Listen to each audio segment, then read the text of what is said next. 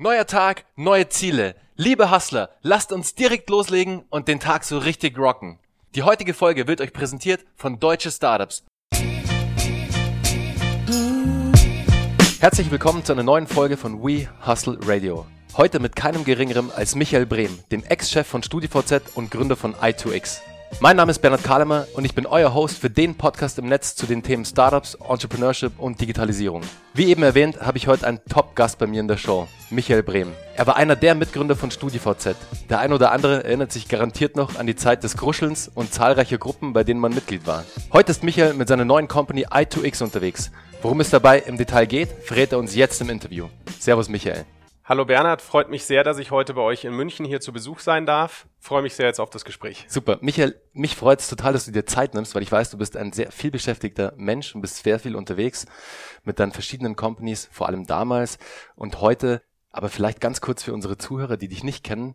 Ich war ja auf dem LinkedIn-Profil auch. Ich meine, du bist mir schon wirklich länger bekannt auch, in der Gründerszene auch sehr, sehr bekannt. Hast ja einen wahnsinnigen Track Record als Gründer und Investor. Vielleicht erzählst du mal unseren Zuhörern so deine Highlights aus den letzten Jahren und auch so ein paar Einzelheiten zu deiner Person.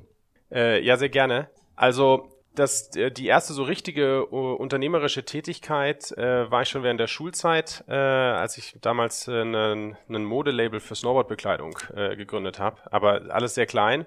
Und das hat mich dann nie lo losgelassen. Und dann habe ich mal, äh, wann war das? 2005, glaube ich, die zwei Gründer von StudiVZ kennengelernt die äh, gerade eine Firma gegründet hatten, äh, um soziales Netzwerk aufgebaut haben und gesagt, sie suchen noch einen Dritten äh, und bin dort dann dazugestoßen und haben dann äh, aus der Studenten-WG heraus das äh, zum, zum damals ja größten sozialen Netzwerk in Deutschland und sogar Europa aufgebaut. Ähm, sehr erfolgreich dann verkauft an, an die Holzbrink-Gruppe, äh, ähm, dann noch zwei Jahre dabei geblieben, äh, danach wieder eine neue Firma gegründet, äh, dann äh, als, äh, als CEO, habe dort äh, ein globales E-Commerce-Netzwerk für Daily Deal-Seiten aufgebaut, sind innerhalb von zwei Jahren in 30 Länder gegangen ähm, äh, und hatte dann im Peak 10.000 Mitarbeiter. Rebate Networks hieß das. Äh, in Deutschland hatten wir Daily Deal, was dann an Google verkauft wurde. Ähm, also war auch ein unglaublicher Boom, habe in viele Startups investiert da heraus dann eine, neu, eine neue Art von Venture Capital Beratung gegründet, Redstone Digital, wo wir große Firmen dabei unterstützen, in Startups zu investieren ähm, und eigentlich so versuchen, das ganze Ökosystem in Deutschland und Europa nochmal stärker in Gang zu kriegen ähm, und, und Leuten zu helfen. Äh, jetzt äh, vor äh, oder seit zwei Jahren äh, mir selber gesagt, ich möchte nochmal eine richtig komplexe Technologiefirma aufbauen und dann eben i2X äh, gegründet äh, um äh, Leuten dabei zu helfen, besser zu kommunizieren, besser zu, zu verkaufen. Das heißt, wir nehmen Telefonate auf, analysieren diese und ähm, äh, geben dann direkt Feedbacks äh, und Training, was man besser machen kann.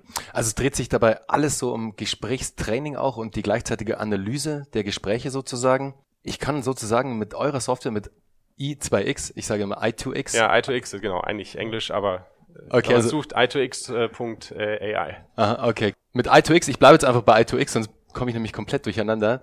Kann ich sozusagen ja mein Gesprächstraining aufs nächste Level heben? Ähm, die Software hilft mir dabei, besser zu werden in meinen Kommunikationsskills. Wie genau können wir uns das vorstellen? Wie funktioniert die Software? Also das vielleicht, wo, wo kam das Problem eigentlich her? Ich hatte damals bei, bei Rebate äh, von diesen 10.000 äh, Mitarbeitern waren ungefähr 2.500 Telesales-Leute. Wenn man 2.500 Telesales-Leute in zwei Jahren in 30 Ländern einstellt, äh, dann hat man ziemlich viele Kopfschmerzen. Zumindest hatte ich damals unglaublich viele Kopfschmerzen deshalb. Ähm, und da eine gute, konsistente Qualität reinzukriegen, äh, war fast unmöglich. Und zwar vor allem auch deshalb, weil eigentlich müsste man extrem viel pers persönliches Training geben. Man findet die Leute überhaupt nicht. Also es ist unglaublich schwierig, gute Sales-Trainer zu finden, vor allem in der großen Masse.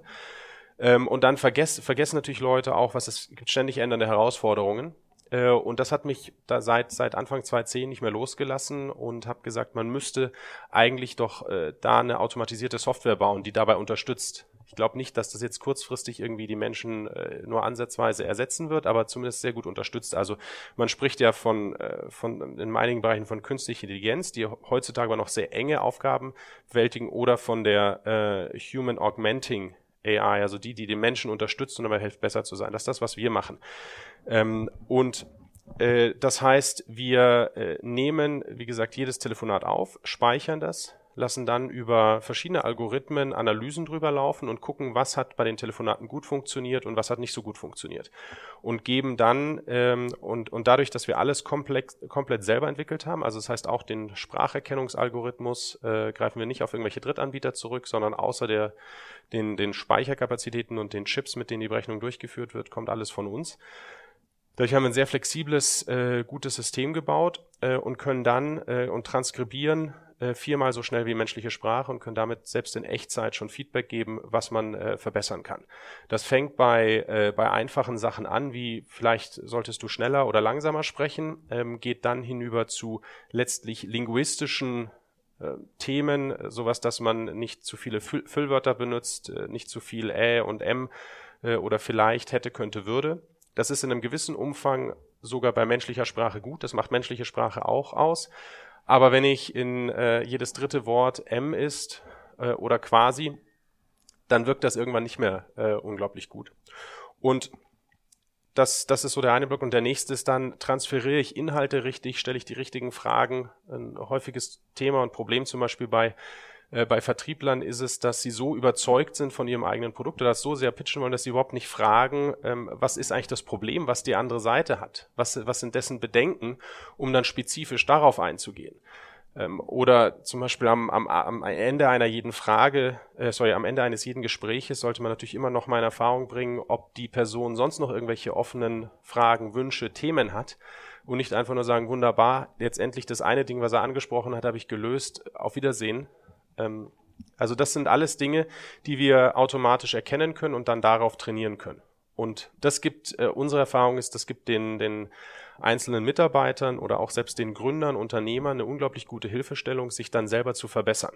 Äh, und im zweiten Schritt, wenn ich dann einen Trainer habe, wie gesagt, ich halte das immer noch für extrem sinnvoll und ist ein super Tool, aber dann kann dieser ganz spezifisch eigentlich auf die Dinge, an denen ich erkannt habe, dass sie noch nicht optimal sind, eingehen, äh, so dass ich eigentlich viel, ganz, ganz wenig Zeit nur auf die Datensammlung verwenden muss. Ansonsten hätte der sich erstmal eine Stunde neben mich setzen müssen, mir zuhören, was ich denn so mache, ähm, und hätte mir dann Feedback geben können. So kriegt er schon eine gute Übersicht, was war gut, was war schlecht, und dann kann man sofort praktisch in medias res gehen äh, und sich überlegen, pass mal auf, hier dem, das Thema, wie könnte man das noch besser lösen? Oder auch auf komplexere ähm, Dinge eingehen, sowas wie, äh, wenn man äh, wenn man, sagen wir mal, Kritik bekommt oder wenn man, wie, wie führt man so jemanden, einen potenziellen Kunden psychologisch am besten heran? Das sind ja nachher die wirklich spannenden Dinge äh, und nicht äh, nur, welche Wörter man jetzt sagen sollte oder nicht. Kurze Unterbrechung im eigenen Interesse.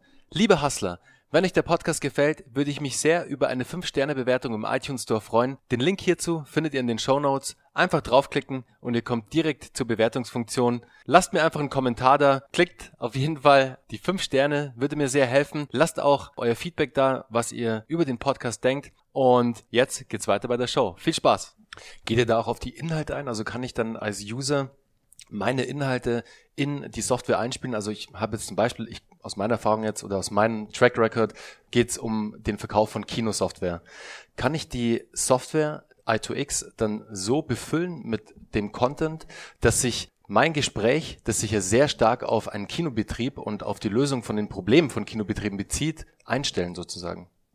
Genau, das absolut. Das heißt, was wir normalerweise machen, unsere Software kommt mit äh, Basics vorausgefüllt das, äh, das, was eigentlich in fast jedem Gespräch sinnvoll oder nicht sinnvoll ist. Und dann hat jeder Nutzer die Möglichkeit oder jede Firma genau auf ihre spezifischen Bedürfnisse speziell noch das anzupassen und das, was sie auch schon gelernt haben, einzugeben, sodass man sagt, jeder startet eigentlich mit dem optimalen Wissen oder kriegt das optimale Feedback. Bei euch zum Beispiel, äh, dass man äh, sagt, ich, eure Seite ist ja wirklich unglaublich toll, einfach zu bedienen, dass man beispielsweise Kinobetreibern sagt, ähm, unsere Seite hat den äh, schnellsten äh, Bezahlprozess, hat die einfachste UX, äh, UI etc. und sagt, das sind Punkte, äh, die man erwähnen möchte. Oder die jemand, den, der dann vielleicht bei euch arbeitet, der auch gesagt bekommt, wir haben oder wir haben noch die Preise gewonnen, ähm, äh, oder ihr sagt, und äh, wir sind äh, auch nicht nur ein kleines Startup, sondern wir sind Teil von einer großen Event im Gruppe. Das heißt, es gibt auch eine Stabilität und eine Sicherheit für die Zukunft. Alles Punkte, die natürlich positiv aufgenommen werden, äh, auf die man dann direkt die, äh, die Agenten, die Mitarbeiter trainieren kann, ohne dass du jetzt in deinem Fall oder vielleicht einer deiner, deiner Salesleiter dort immer jedem neben Einzelnen sitzen muss. Weil, äh, ich meine, sind wir mal ehrlich, wenn äh, gerade so Sachen, wenn es einzelne Punkte sind und eigentlich müsstest du zwei Wochen lang zehn Stunden, acht Stunden pro Tag neben dem sitzen und dem sagen, nein, bitte sag das nicht, bitte sag das nicht, sag das, sag das. Also das ist ja, das, das macht ja keinem Menschen Spaß. Und das übernimmt dann eben unsere Software, sodass dann die Leute, ähm, auch die, die, die, die, sowohl die Agenten als auch die Manager sich über die, sagen wir das, die nächste Stufe eigentlich in der Gesprächsführung Gedanken machen können. Letztlich unterstützen wir, da gibt es so ein schönes neues Wort, das heißt äh, Konversationsdesign, eigentlich dabei, wie man optimales Konversationsdesign betreibt. Ähm, und das ist etwas, was aus meiner Sicht heute noch zu wenig gemacht wird. Definitiv. Nicht nur für Teams wichtig, auch für Privatpersonen. Weil jeder von uns ist irgendwo ein Verkäufer. Also wenn du ein Freelancer bist zum Beispiel, dann verkaufst du ja auch täglich deine, deine Arbeitsleistung sozusagen oder musst auch einen Pitch abliefern am Telefon oder im Gespräch. Wenn du dich im Telefongespräch verbesserst, verbesserst du dich auch gleichzeitig ja auch in deinem normalen Konversationen. Also es ist Win-Win auf jeden Fall. Und ich habe euch auf der Seite gesehen, ihr bietet es ja auch für zwei Gruppen an. Also einmal für Teams, wirklich für größere Teams, um das wir jetzt gerade gesprochen haben, aber dann auch für Privatpersonen und da sogar kostenlos, oder? Genau, aktuell dort auch kostenlos und einfach weil ich gesagt habe, wie, wie du meintest, das ist für jede, für jeden, der letztlich Kundenkontakt hat, in irgendeiner Form, auch gerade viele Freelancer sicherlich sinnvoll. Ähm, und wenn das jetzt eine Einzelperson ist, das ist dann nicht unbedingt das äh, jetzt äh, im ersten Schritt gigantische Geschäft für uns, aber es hilft natürlich bei der Verbreitung ähm, und daher äh, ist das auch für uns jetzt mal ein Versuch. Wir können das mal ausprobieren. Und insofern jeder, der sich jetzt da früh anmeldet äh, und als, als Privatperson oder Einzelperson da drin ist, äh, wird es sicherlich auch äh, sehr lange kostenlos nutzen können. Macht für euch ja auch Sinn, weil ihr sammelt dadurch auch Daten. Ihr könnt stetig die Software verbessern, weil umso mehr Leute es natürlich nutzen, umso mehr User am Anfang, umso mehr Daten generiert ihr auch, um vielleicht auch noch ein paar kleine Bugs auszumerzen, die da noch so rumschwirren, kennt man ja. Es bringt mich direkt zur nächsten Frage. Sag mal, wie lange habt ihr dann an der Software entwickelt? Also wir sind jetzt mittlerweile, wir sind vor ungefähr einem Monat offiziell rausgegangen äh, und haben davor circa zwei Jahre entwickelt. Sind mittlerweile etwas über 30 Mitarbeiter, davon 80 Prozent äh, Softwareingenieure. Ähm, also es ist wirklich ein extrem technisches äh, Produkt. Ja, ich wollte es gerade sagen, es ist sehr techlastig und sehr entwicklungslastig. Deswegen wäre jetzt mein Tipp auch gewesen, dass mindestens 70 bis 75 Prozent davon in der IT tätig sind von euren Mitarbeitern.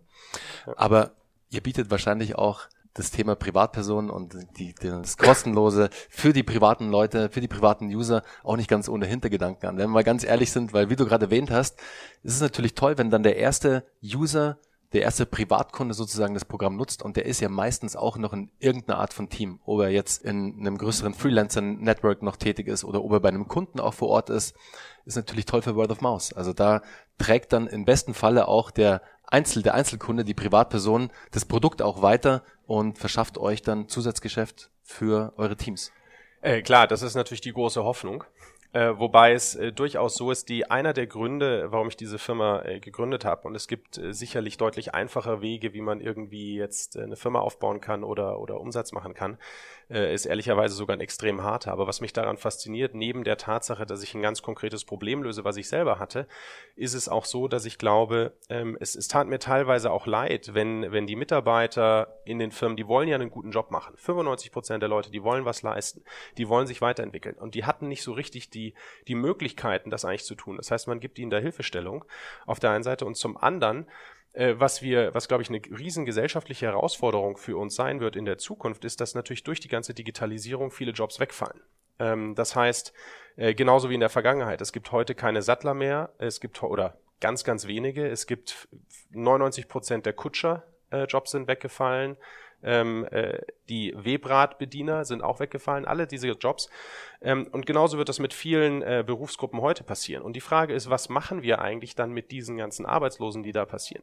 Weil es wird, das ist zumindest meine fundamentale Überzeugung, sicherlich nicht so sein, dass wir in der Gesamtheit zu wenig Jobs haben sondern wir haben die falschen Anforderungsprofile oder die falschen Skillsets der Mitarbeiter, die zu, zu den äh, Anforderungsprofilen der Firmen. Und dort ist dann die Riesenfrage, wie schafft man es, die Leute eigentlich besser und schneller auszubilden oder umzuschulen?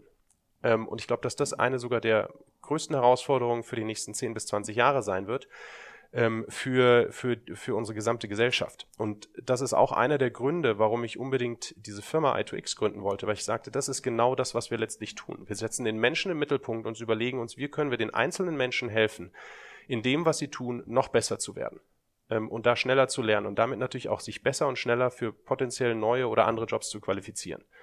Ähm, und ob das nachher in Firmen ist oder ob das Einzelpersonen sind, ähm, das, das ist letztlich äh, nicht so entscheidend, aber es ist einfach toll, wenn man da den, den Leuten helfen kann. De definitiv, definitiv. Ich habe es ja im, im, Vorgespräch haben wir ja ganz kurz drüber gesprochen, Michael. Bei meiner Zeit bei Kinoheld war ich ja stark im Sales tätig und ich glaube, ich habe ein paar tausend Calls geführt. Aber vor allem die Calls am Anfang, die waren nicht so wirklich so, wie ich es mir auch vorgestellt habe, weil ich einfach noch nicht so im Flow war. Also es, ich war noch nicht so wirklich sattelfest in dem, was ich verkauft habe. Mein Pitch war noch nicht so gut. Ich wusste noch nicht, dass ich im Idealfall, wenn ich sofort mit einem Trust-Faktor kommen, wo sofort Vertrauen geschaffen wird im Anfang des Gesprächs, ob das über einen großen Partner ist, mit dem man zusammenarbeitet oder ein großer Kunde ist, mit dem man schon zusammenarbeitet. Das wusste ich damals alles noch nicht. Deswegen hätte mir eure Software damals extrem geholfen, weil sozusagen ist i2x ja die Abkürzung für die ganzen Learnings, die man erst so auf dem Weg generieren würde, bietet ihr eine Abkürzung an und sagt, hey, nutze unsere Software und du wirst in schnellerer Zeit besser in dem, was du tust ich hätte es nicht besser formulieren können. Genau, genau das gleiche Problem, was du bei Kinoheld äh, damals hattest. Das, das haben natürlich ganz viele am Anfang. Ähm, und äh, um ein, ein paar äh, Beispiele zu bringen, das fängt an, und das macht eigentlich jeder, jeder hat so seine Lieblingswörter. Und die herauszubekommen, ist echt nicht so einfach, wenn man nicht ständig wieder dran erinnert wird. Und eine der, der Dinge, die wir jetzt zum Beispiel in Erfahrung bringen konnten, ist, dass wir im Durchschnitt bei Nutzern unserer Plattform die unliebsamen Wörter, die Leute sagen, im Durchschnitt innerhalb von zwei bis vier Wochen um über 50 Prozent reduzieren. Und damit ist natürlich sofort, wenn man so will, das Gesprächserlebnis, was man auf der anderen Seite hat, ein viel besseres, ähm, weil man deutlich kompetenter und, äh, und, und aufmerksamer wirkt. Das ist so das Erste, was passiert. Äh, dann äh, sind auch Dinge, dass man überhaupt mal die Datengrundlage hat und sieht, was mache ich denn so, was sage ich denn so, was sollte ich sagen, was sollte ich vielleicht nicht sagen. Äh, das hilft wahnsinnig. Das Thema, äh, wofür sich unsere Software auch sehr gut eignet, ist eigentlich AB-Testing. Das ist etwas, was äh, heutzutage in, sind, sind viele Telefonate und Gespräche eine totale Blackbox. Also ich, die meisten, auch egal, ob das jetzt Freelancer sind oder ob das Firmen sind, man gibt unglaublich viel Geld ähm, für, für die Neukundengewinnung aus, hat steckt da unglaublich viel Energie und Zeit rein, sondern dann kommt es zu dem eigentlich echten, wenn man so will, Kontakt mit dem potenziellen Kunden am Telefon oder vielleicht auch mit einem bestehenden Kunden. Das ist eigentlich die Stunde der Wahrheit. Und häufig weiß man, außer man führt jetzt natürlich selber das Telefonat, äh, gar nicht so richtig, was da passiert. Und selbst wenn man selber reflektieren soll, was war denn jetzt gut oder nicht, fällt einem das natürlich unglaublich schwierig.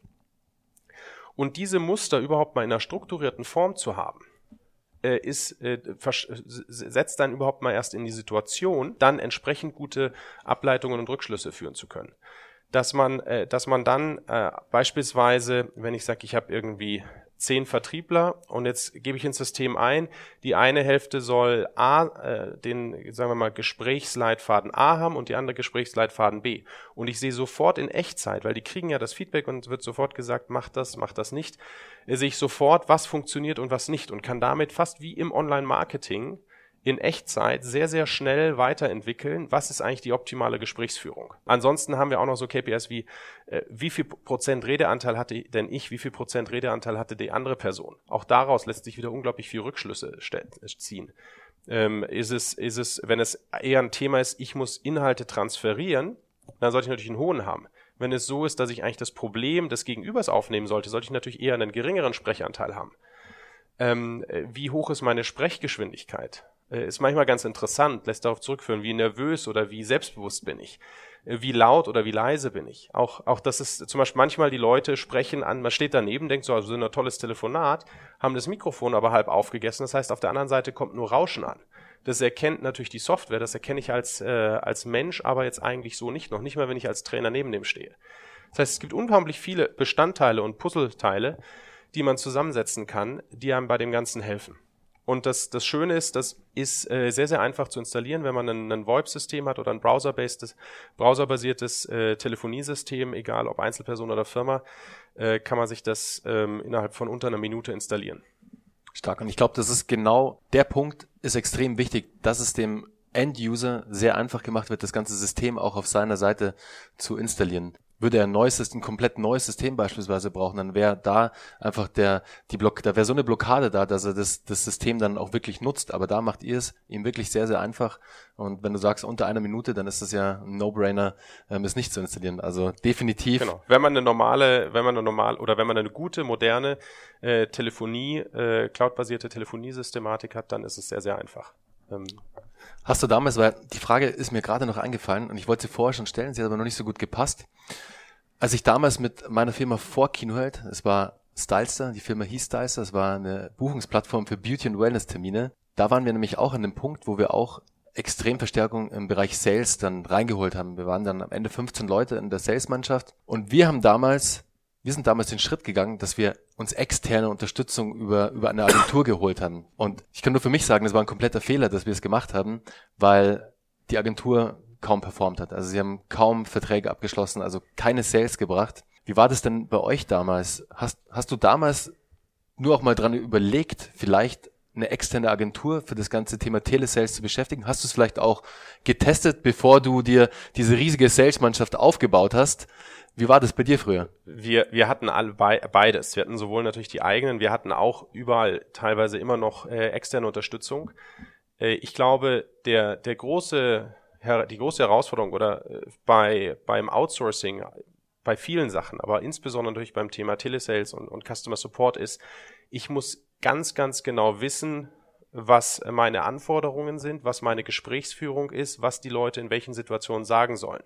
Und Deshalb, wenn ich sehr standardisierte oder sehr gut verstandene Prozesse habe, dann kann ich das machen. Dann funktioniert das auch gut.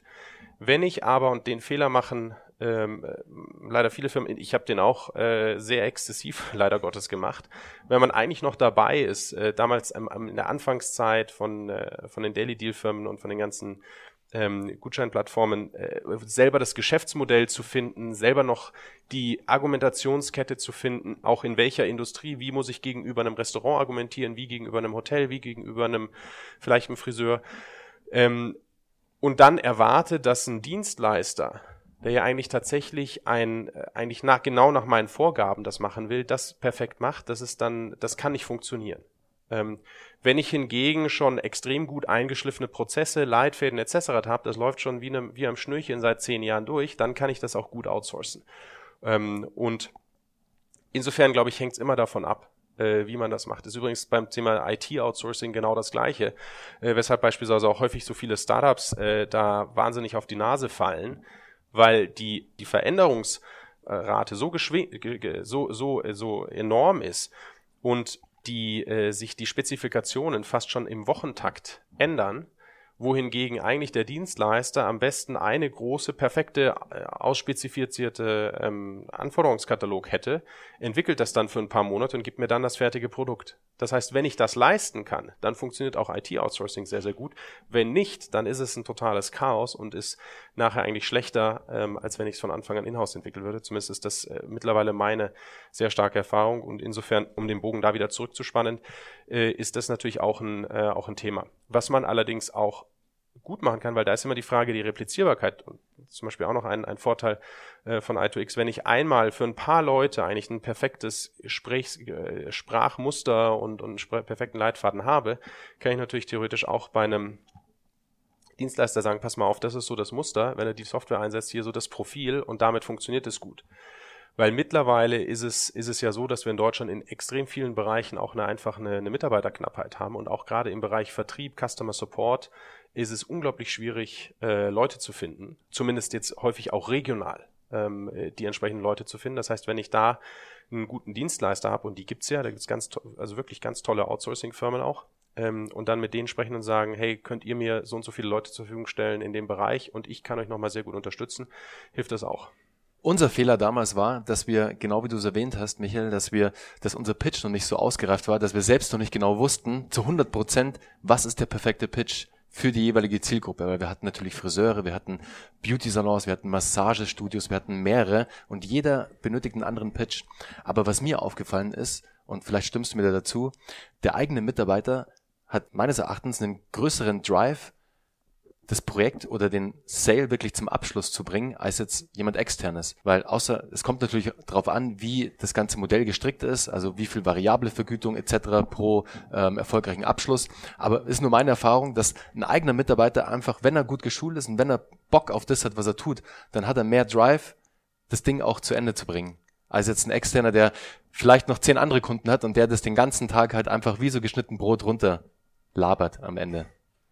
Ähm, ja, das ist natürlich eine Herausforderung, gerade wenn man in riesen Callcentern ist und äh, dort mit und, und irgendwie immer zehn Leute oder sowas andere Kunden haben. Ähm, weil dann da kommt natürlich das ganze Thema Kultur, Zugehörigkeitsgefühl, Bindung etc. rein. Ähm, insofern, ja, das ist natürlich schon ein Thema.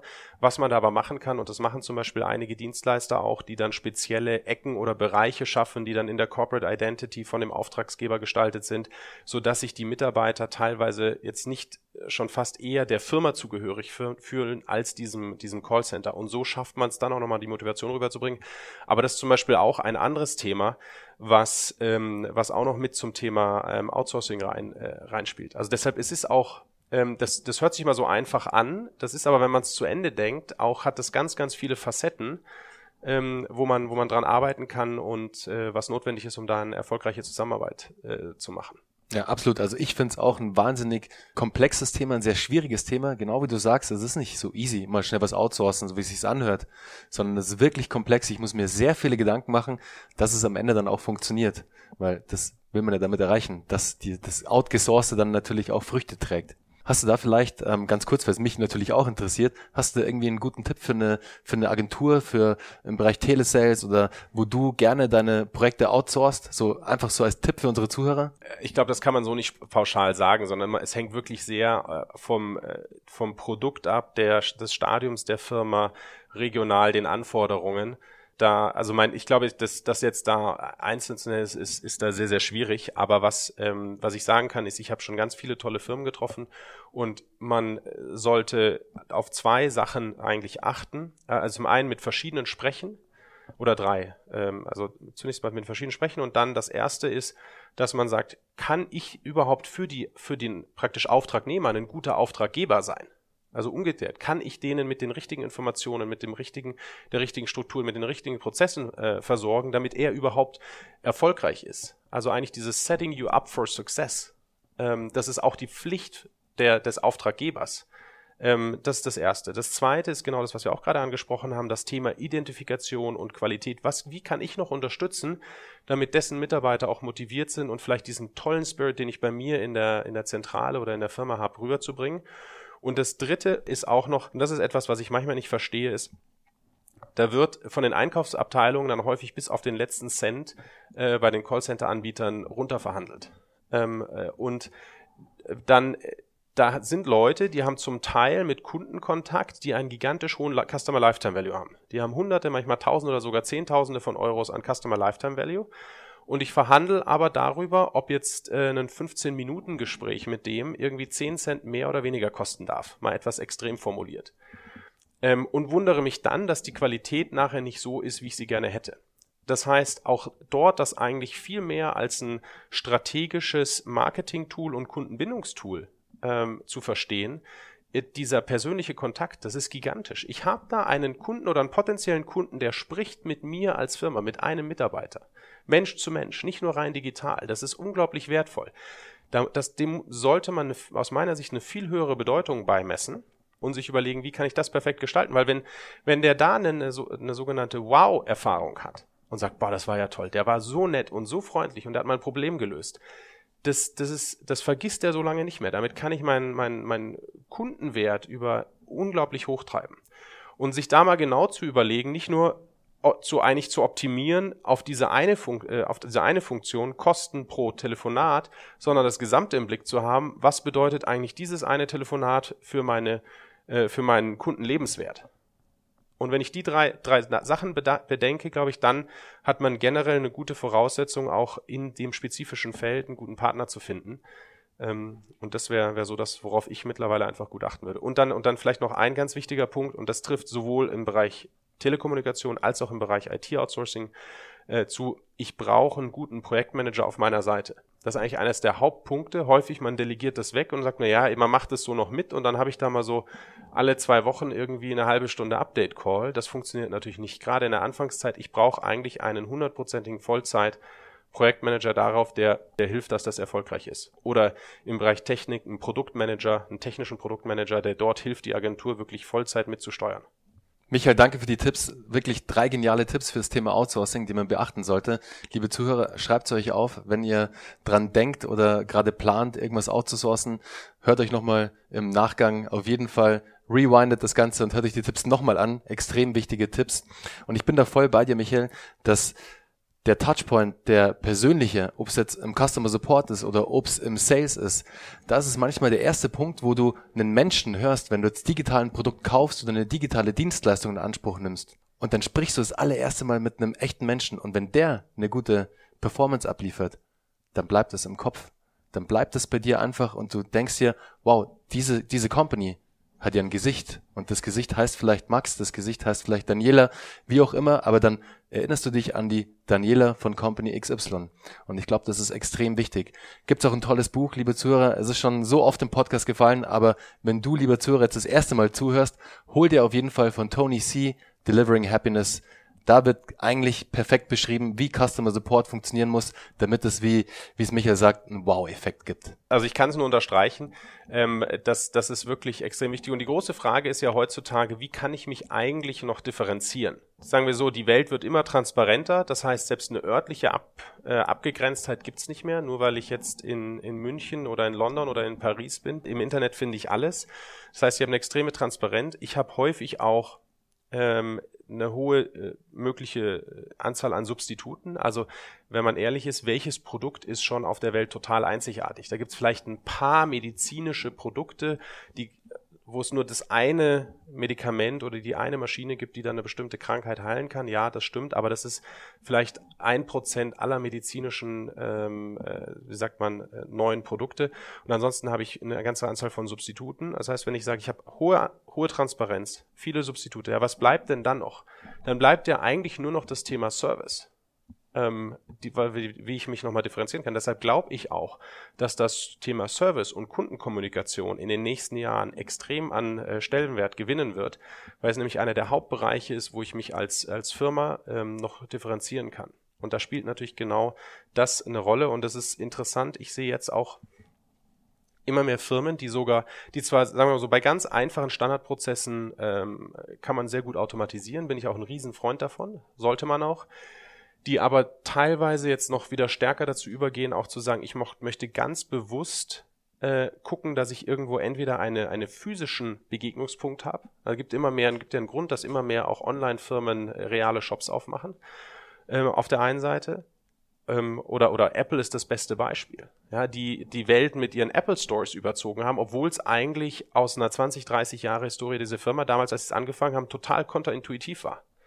Die Leute haben damals die Hände über den Kopf geschlagen, haben gesagt, was für einen Schwachsinn machen die denn jetzt? Bauen auf der ganzen Welt da so Apple Stores. Die haben gesagt, wir möchten diesen Touchpoint haben. Und die haben sogar festgestellt, dass selbst ihre Online-Bestellungen massiv hochgegangen sind in dem Moment, wo sie in der Stadt so einen Store hatten. Das heißt, hat noch viele Abstrahleffekte. Oder aber auch die sagen, wir möchten, dass wir, ähm, dass wir auch einen physischen, äh, einen, einen, einen realen Kontakt, einen realen Menschen zum Beispiel am Telefon haben äh, oder auf der anderen Seite oder im, im Videobereich ähm, der da, der da bestellt. Ich habe jetzt zum Beispiel von, vom ersten Hotel gehört, die gesagt, wir machen nur telefonische ähm, äh, äh, wie sagt man, Reservierungsentgegennahmen, weil wir sagen, es ist eine bessere Erfahrung. Es geht unterm Strich für den Kunden schneller, angenehmer ähm, in, in den Produkten, in denen wir anbieten. Ähm, und ja, es ist aufs Telefon und auf den, wenn man so den Buchungsprozess nimmt, natürlich schon etwas teurer. Sie sagen aber in Summe, wenn man mal die Kundenerfahrung nimmt, sind die so viel zufriedener. Die haben immer jemanden an der Leitung, der genau ihr Problem 24-7 versteht, lösen kann, nett ist. Ähm, das ist natürlich gigantisch. Ja, man macht digitale Produkte dadurch erlebbar. Genau. Und auch nahbar. Also es ist auf einmal eine Nähe da zwischen dir, dem Kunden und der Firma und der Company, die du übers Netz oder über ein Interface niemals eigentlich erreichen könntest, weil eine menschliche Stimme, die auf deine Bedürfnisse eingeht, auf deine Probleme eingeht und eine Lösung dafür schafft, ist, glaube ich, das Aller, Allerwichtigste und das Aller, Allerbeste, was einer Firma passieren kann, dass sie da extrem großen Augenmerk drauflegen. Und da hilft dir eure Software auf jeden Fall, die Menschen besser zu machen in ihren Kommunikationsskills. Was ist denn deine Vision für i2X? Ganz langfristig möchten wir eine Software bauen, die's, äh, die den Menschen hilft, ähm, ein glückliches und zufriedenes Leben zu führen im Zusammenspiel mit, äh, mit Computern. Und es schafft Menschen eigentlich in der Gesch äh, Entwicklungsgeschwindigkeit äh, von Computern mit äh, Schritt zu halten. Und dort eigentlich eine Augmentation hinzubekommen für die Menschen, damit sie sagen, irgendwann werden wir nicht automatisiert, sondern der Mensch wird eigentlich so viel schneller und schlauer gemacht durch unsere Software, dass er auch bei Computern mithalten kann ähm, um damit dann zu einer in Summe, äh, zu in Summe hoffentlich von ganz vielen Menschen einem zufriedenen und glücklichen Leben beizutragen.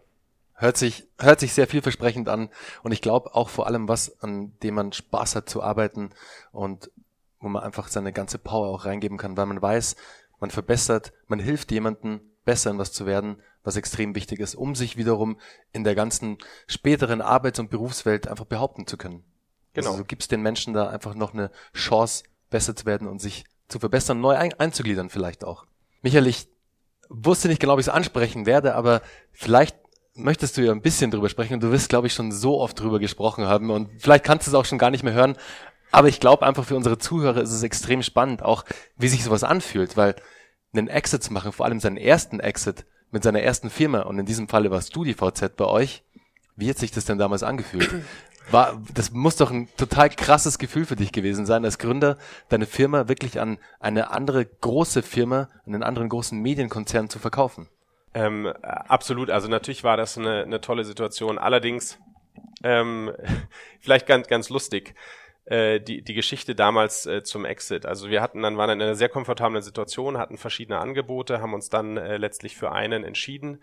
Ähm, und äh, wir, also ich weiß noch genau, das war ähm, Ende 2006 äh, am Freitag vor dem Neujahrswochenende waren in Berlin und wir wollten da neue Pressefotos machen. Und wir hatten uns damals extra, sagen wir mal, schäbig angezogen ähm, für die Pressefotos. Also die zerrissenste und dreckigste Jeans, alte äh, durchgetretene Turnschuhe. Ich habe noch meinen Kapuzenpulli extra in den Rucksack abends vorher, damit er möglichst zerknittert ist. Ähm, äh, unrasiert, mit verstrubbelten Haaren und so sahen wir da eben alle, alle drei damals äh, aus. Äh, und dann hat, hat mich der Anwalt angerufen und meinte, ja, also wir sind jetzt doch schon weiter, wir wollen das noch vor Neujahr durchkriegen. Ihr müsst sofort den nächsten Flieger nach München nehmen aus Berlin. Wir hatten hier ähm, äh, in, in München war, äh, war dann der Notartermin. Also ihr müsst sofort kommen. Habe ich gesagt, ja, kein Problem, können wir machen, aber wir müssen doch alle schnell nach Hause, uns äh, duschen, rasieren, umziehen und so. Sagst du, nee, nee, nee, euer Flieger geht in einer, in einer in etwas weniger als einer Stunde. Tickets sind schon gebucht, setzt euch jetzt ins Taxi. So, dann kamen wir hierher ähm, und ich meine, das war damals äh, äh, einer der, der größten Technologie-Exits nach dem Platzen der Blase. Und es waren unsere Anwälte, die Anwälte des, des Käufers, die Anwälte von verschiedenen Investoren. Also waren so 15 Leute, alle in Anzug und mega schick, tolle Kanzlei hier, Nähe Maximilianstraße in München. Und dann kamen wir, da sind, da, waren, äh, waren, sind wir da hingegangen, so die mit 20-Jährigen, die aussahen, als ob sie gerade von unter der Brücke kommen. Ähm, erstmal wollten sie uns so ungefähr gar nicht reinlassen ins Büro. Und ich weiß noch genau der Moment, und es war das erste Mal, dass wir die meisten von diesen Anwälten und sowas, dass wir die trafen. Und wir sind in, das, in den Raum reingegangen. Es war zuerst so ein, ein, ein Gemurmel und wie man halt so spricht, wenn so 15 Leute beieinander stehen, jeder unterhält sich so. Wir kamen rein, es war Schweigen, Stille für fünf Sekunden, für zehn Sekunden. Die Leute starten uns an von oben, musterten uns. Die konnten es nicht glauben. Die meinten so, das sollen jetzt die Leute sein, die da diese Firma verkaufen. und, und es ging wirklich nach 15 Sekunden, meinte dann irgendwann damals unser Hauptinvestor Martin Weber von, äh, von Holzbring Ventures, meinte dann, hat dann das Eis gemacht, meinte so, hm, in dem Business muss man wohl so ausschauen. Dann haben alle gelacht. Äh, und dann haben wir es haben wir's noch hingekriegt. Und äh, dann waren wir natürlich, ähm, dann hatten nach dem ganzen Tag, es ging über zehn Stunden, irgendwann nachts um elf haben wir dann unterschrieben. Und äh, sind dann, waren dann natürlich in, in Hochstimmung, dachten, jetzt müssen wir gescheit feiern. Wo feiert man natürlich sowas? Dachten wir, wir müssten in den damals tollsten Club, also dachten wir, vielleicht gehen wir ins P1, aber dann haben wir gesagt, nee, P1, also da kommen wir auf keinen Fall so aus äh, rein, so wie wir ausschauen. Also gehen wir irgendwo dahin, wo wir, wo wir auf jeden Fall hinkommen, gehen wir in Kunstpark Ost. Irgendwie suchen uns da den schäbigsten Club, da können wir zumindest noch mal was trinken. Ähm, und dann sind wir tatsächlich, sind wir da bei drei Türen abgewiesen worden, ob unseres Aussehens. und haben dann, äh, und wie gesagt, das ist jetzt wirklich keine Geschichte, sondern das stimmt, wir haben dann unseren StudiVZ-Exit mit einem Döner am Kunstpark Ost gefeiert, weil das der einzige Laden war, wo wir noch reinkamen oder der, beziehungsweise der uns bedienen wollte. Wie geil. Ähm, und äh, ja, aber es war natürlich trotzdem nachher eine, ähm, eine tolle Erfahrung. Ähm, insofern, als dass es aber vor allem deshalb, äh, es hat uns zwei Sachen gebracht. Zum einen, äh, dadurch, dass StudiVZ zur damaligen Zeit so unglaublich groß war. Ich meine, wir hatten dann ähm, äh, auch noch in äh, 2007, 2008 irgendwann, ich glaube 50 Prozent aller damaligen Internetnutzer waren fast jeden Tag äh, bei uns auf der Seite. Ähm, das hat dazu geführt, dass wir natürlich ein tolles äh, Netzwerk äh, bekommen haben äh, und zum anderen finanziell eine gewisse Freiheit, die mir jetzt ermöglicht hat, viele von den Sachen, die ich danach gemacht habe, äh, zu verwirklichen. Äh, unter anderem natürlich auch, dass äh, jetzt zwar über mehrere Zwischenschritte, aber auch meine jetzt neue Firma i2X, ähm, die ich praktisch das erste Jahr oder über ein Jahr erstmal komplett selber äh, dann, dann mit finanzieren und aufbauen konnte, äh, bevor ich noch Partner dazu genommen habe. Und ähm, wobei es jetzt hier auch so ist, dass ich äh, das Thema Exit für mich äh, wirklich überhaupt gar kein Thema ist, sondern ich möchte diesmal versuchen, eine wirklich sehr langfristige, nachhaltige Firma aufzubauen und äh, und, und denke da überhaupt nicht drüber nach, sondern sag ich, äh, äh, das, das ist hier gar nicht mein Ziel. Und auch aus der Vergangenheit, ich glaube, ein Thema in Deutschland ist, dass man häufig zu früh verkauft und dass man teilweise auch als Gründer und Unternehmer zu wenig selbstbewusst ist. Also es gab, es gab so zwei, drei Firmen, die wir, äh, wo ich beteiligt war, die, die verkauft wurden, wo ich es im Nachhinein eigentlich sehr schade finde und sage, wir hatten dort zu viel Angst unterm Strich. Und zwar sowohl die Unternehmer als auch damals wir als Investoren. Oh, große andere Firmen äh, machen einen dann platt oder machen einem so viel Wettbewerb. Ich glaube, wenn man ein gutes, nach, eine gute Firma hat mit einer guten Position, einer guten vielleicht Technologie oder auch einer Marke, äh, ähm, dann, dann kann man schon ziemlich selbstbewusst sein. Und wenn man da total fokussiert ist, ähm, braucht man häufig auch keine Angst vor Großen zu haben. Deshalb auch mein, mein Appell eigentlich an alle, eher sehr, sehr langfristig zu denken. Und wenn man eine tolle, gute, nachhaltige Firma hat, dann ergeben sich eh alle Optionen. Ja, dann kann man, kann man alles machen. Aber ich finde, ein viel schönerer Weg ist häufig eigentlich, dass man darauf abzielt, einen Börsengang zu machen. Und es sieht ja so aus, als ob dieses Fenster auch wieder etwas mehr aufgeht, weil das dann jedem Gesellschafter individuell erlaubt, auch mal ein paar Anteile zu verkaufen. Aber häufig ist es ja gar nicht so, nur weil ich, äh, sagen wir mal so, ich meine, ist klar, selbst bei hohen Werten auf dem Papier, äh, davon kann ich mir kein einziges Brötchen kaufen. Ähm, und äh, wenn man sagt, man kann, äh, man kann sich sowas erlauben, aber dass man sagt, äh, man, man versucht sowas, äh, einen Börsengang, dann kann jeder für sich selber das entscheiden, aber man kann eigentlich diese Firma unabhängig und fokussiert weiterführen. Und was auf der anderen Seite ich mir auch wünschen würde, ist, dass zum Beispiel große Firmen viel, viel stärker auch M&A von Startups als eine Art Forschung und Entwicklung sehen und Weiterentwicklung. Ähm, und man sieht zum Beispiel, dass erfolgreiche Firmen ein extrem gutes, strukturiertes M&A-Programm haben. Ähm, und es, es gibt ja einen Grund, dass zum Beispiel die ganzen großen US-Tech-Firmen, äh, die kaufen also fast jede Woche oder zumindest mal jeden Monat eine neue Firma. Und der Grund ist, weil sie sagen, hey, wir bringen damit wahnsinnig viel Innovation, neue Impulse ähm, etc. in die Firma. Und jetzt nicht jede, nicht jede ähm, äh, Firma äh, kann natürlich irgendwie der gigantisch neue Börsenkandidat werden, ähm, auch wenn das am Anfang natürlich jeder Gründer glaubt und auch glauben sollte. Ähm, aber äh, wenn man dann irgendwann eine gute mittelständische Firma hat, die vielleicht extrem innovativ ist, oder sei es, man hat selbst nur eine Gruppe von sehr innovativen Leuten, dann ist es vielleicht nichts, wo man sagt, naja, die kann jetzt für die nächsten 100 Jahre bestehen, aber es ist trotzdem etwas, was unter Umständen für einen großen bestehenden Corporate, sei es jetzt, ob das schon etwas länger äh, etabliertere Firma ist oder vielleicht auch eine der jüngeren Technologiefirmen, einen sehr, sehr großen Wert haben. Ähm, und ich glaube, das ist etwas, was wir in Deutschland, wenn wir das in Deutschland und in Europa generell dort noch eine Kultur haben, dass auch die großen Firmen mehr kaufen, dann würde das so viel Innovation sowohl auf Startup-Seite, aber auch bei den großen Corporates ähm, hervorrufen, dass wir damit in Summe in dem, im Wirtschaftsraum Europa extrem vorankommen würden. Michael, das sind ja wirklich zwei super wertvolle Ratschläge, die du unseren Zuhörern jetzt mit auf den Weg gegeben hast. Aber was war denn der beste Ratschlag, den du jemals als Unternehmer erhalten hast? Oder ich habe so viele Ratschläge bekommen. An welchen kannst ich du dich denn noch erinnern? Also ein, so? ein, einer, den ich sehr gut finde, ist äh, ein sehr erfolgreicher Unternehmer hat mir denn gesagt, der meinte, man sollte nie durch Steuern steuern. Ähm, und was, äh, es hört sich erstmal simpel an, aber was eigentlich dahinter steckt, das heißt, fokussier dich auf dein Geschäft, mach erstmal Umsatz, mach erstmal Gewinn und dann schaust du weiter. Ähm, weil was viele Leute machen, ist die, äh, sagen wir so, das, Bell des, das, das, äh, das, das Fell des Bären wird schon verteilt, bevor er überhaupt erlegt ist. Man macht sich so viele Gedanken, was könnte sein, wenn und, und wie, ähm, äh, oder man, man versucht in so viele neue Bereiche reinzugehen, ähm, anstatt sich wirklich ums Kerngeschäft zu kümmern und das gut äh, zu entwickeln. Deshalb finde ich das generell einen, einen sehr guten, äh, einfach einen sehr guten Tipp. Definitiv ein sehr guter Tipp. Hört gut zu und merkt ihn euch vor allem, den Tipp, den Michael da jetzt gerade gegeben hat, plus seine zwei Tipps, die er gerade vorher schon gegeben hat, beziehungsweise Ratschläge, die sind Gold werden, die können euch sehr, sehr helfen bei eurer möglichen nächsten Gründung oder gerade wenn ihr dabei seid. Michael, was war denn der größte Fail in deinem Leben als Unternehmer? An welchen Fuck-up kannst du dich sozusagen noch erinnern, der dir heute noch so ein bisschen auch wehtut, wo du weißt, ah, das hätte anders laufen sollen?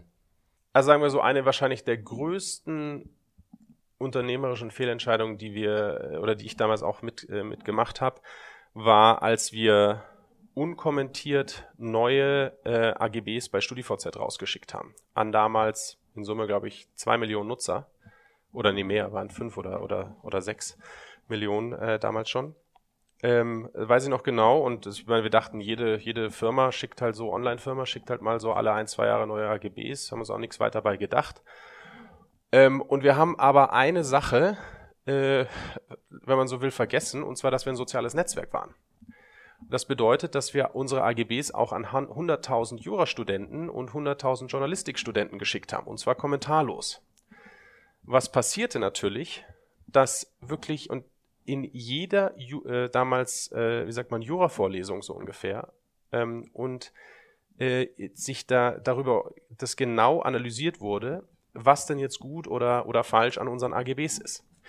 Ähm, also ich kenne fast niemanden, der zur damaligen Zeit Jura studiert hat und nicht unsere AGBs durchgenommen hat. Ähm, und wenn man natürlich dann 100.000 Juristen hat, die sich, äh, oder angehende Juristen, die sich die AGBs anschauen, dann findet man natürlich ganz viele mögliche Interpretationen. Und äh, das andere war, dass dann natürlich auch die ganzen äh, Journalistikstudenten, die ja teilweise auch schon als Volontäre und sonst was gearbeitet haben, natürlich alle darüber berichten wollten. Und wir haben dann einen so gigantischen, wirklichen Shitstorm bekommen. Der fing nach drei Tagen an. Wir haben das auch völlig unterschätzt. Wir dachten so, na ja, da sind jetzt so ein, zwei negative Artikel. Warten wir mal ab, wird schon wieder. Wir haben dann innerhalb von sechs Wochen, ich glaube, über 1000 Artikel und ähm, Beiträge in Zeitungen, Fernsehsendungen, Radiosendungen bekommen. Das gipfelte darin, dass ich glaube, im Anfang Januar 2008 war das ungefähr. Wenn ich mich erinnere, wurde damals, glaube ich, Saddam Hussein exekutiert.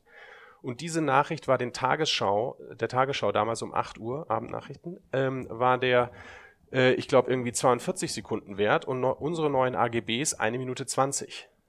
Ähm, äh, wo ich mir dachte, naja, man muss mal die weltpolitische Relevanz, muss man irgendwo in, in Kontext setzen.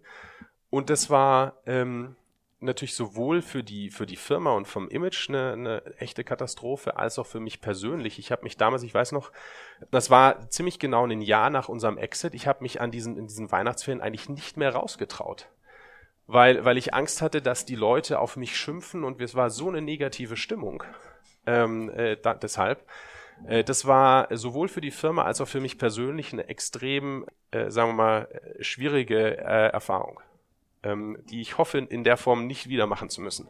Ja, den, den Fehler oder diesen einen Fail, den hast du jetzt einmal begangen und der ist dir noch so richtig in den Knochen und da weißt du, was schiefgelaufen ist, dann wirst du garantiert nicht nochmal machen. Ich, ich hoffe nicht, ja, ja, absolut. Michael, hast du in letzter Zeit ein Buch gelesen, das dich total inspiriert hat und das du gerne an unsere Community weitergeben würdest? Oh, oh, viele. Aber eines, also was ich jetzt sogar lustigerweise ähm, äh, letztes Wochenende äh, beendet habe, ist die Biografie, die die neue, die von äh, Elon Musk rausgekommen ist. Ähm, und äh, also finde ich extrem toll. Tolles Buch, extrem inspirierend, Wahnsinn, was der durchgemacht hat schon. Ähm, kann ich sehr empfehlen. Ja, cooler Tipp, lese ich auch gerade. Starkes Buch. Die letzte Frage immer im Podcast, Michael. Geht's immer Morgenroutinen, so Routinen an sich? Hast du eine Morgenroutine? Und wenn ja, wie sieht die aus? Ähm, ja, auf jeden Fall. Also eine Sache zum Beispiel, ich muss jeden Morgen duschen. Seit 15 Jahren oder so. Mach ich genauso. Das ist so, wenn ich, wenn, wenn das, wenn ich irgendwie immer wirklich ganz spät dran bin und das klappt nicht, das ist dann ist so mein ganzer Vormittag schon immer so halb im Eimer. Kalt auch oder ganz normal warm? Ja, so mittel, mal, mal, mal warm, mal kalt. Das ist nämlich wirklich ein wirklich guter Biohack, Michael, wenn du in der Dusche stehst, dann dusch erst warm, aber dreh den Regler langsam zu kalt. Weil das Einzigste, was uns dran hindert, ist, weil es unangenehm ist. Aber dann morgens schon so ein unangenehmes Erlebnis selbst besiegt zu haben, indem man es kalt und kalt und noch kälter dreht, das ist ein super Start in den Tag. Das habe ich von anderen Podcast-Gästen, und zwar von dem Raphael von Primal State, das ein Biohacker aus Berlin. Und die schwören drauf. Also wirklich auch diese Kälte am Morgen löst sofort, der Körper gibt bestimmte Botenstoffe ab, die dich sofort richtig anfeuern. Also eine Minute kalt duschen zum Schluss, so als, als Closing sozusagen, ist genial. Probier's mal aus. Ich bin gespannt, wie es dir, was für, was es für eine Wirkung auf deinen, auf deinen Tag hat. M morgen früh sofort. Sehr gut. Top. Michael, herzlichen Dank für deine Zeit. Es war ein super Interview. Es hat mir mega Spaß gemacht. Auf der einen Seite sehr viel über deine neue Firma i2X zu erfahren, wo ja wirklich ein spannendes Thema angeht, das sehr vielen Menschen da draußen helfen kann, ob es jetzt im Customer Support ist, ob es im Sales ist oder ob es einfach auch nur für Privatpersonen sind, die als Solopreneure unterwegs sind. Und natürlich auch deine Story von StudiVZ.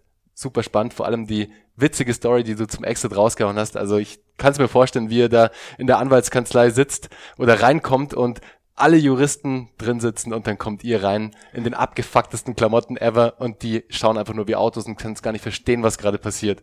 Deswegen genial, danke, dass du die Story mit uns geteilt hast und wie immer, liebe Zuhörer, ich packe euch alle Infos zu Michael und zu seiner Company in die Show Notes. Dann könnt ihr euch nochmal in Ruhe das neue Produkt i2X angucken und auch den Buchtipp natürlich. Und in diesem Sinne, Michael, herzlichen Dank für deine Zeit. Viel Erfolg und bis bald. Ciao. Bernhard, vielen Dank. War sehr nett hier zu sein. Danke, ciao.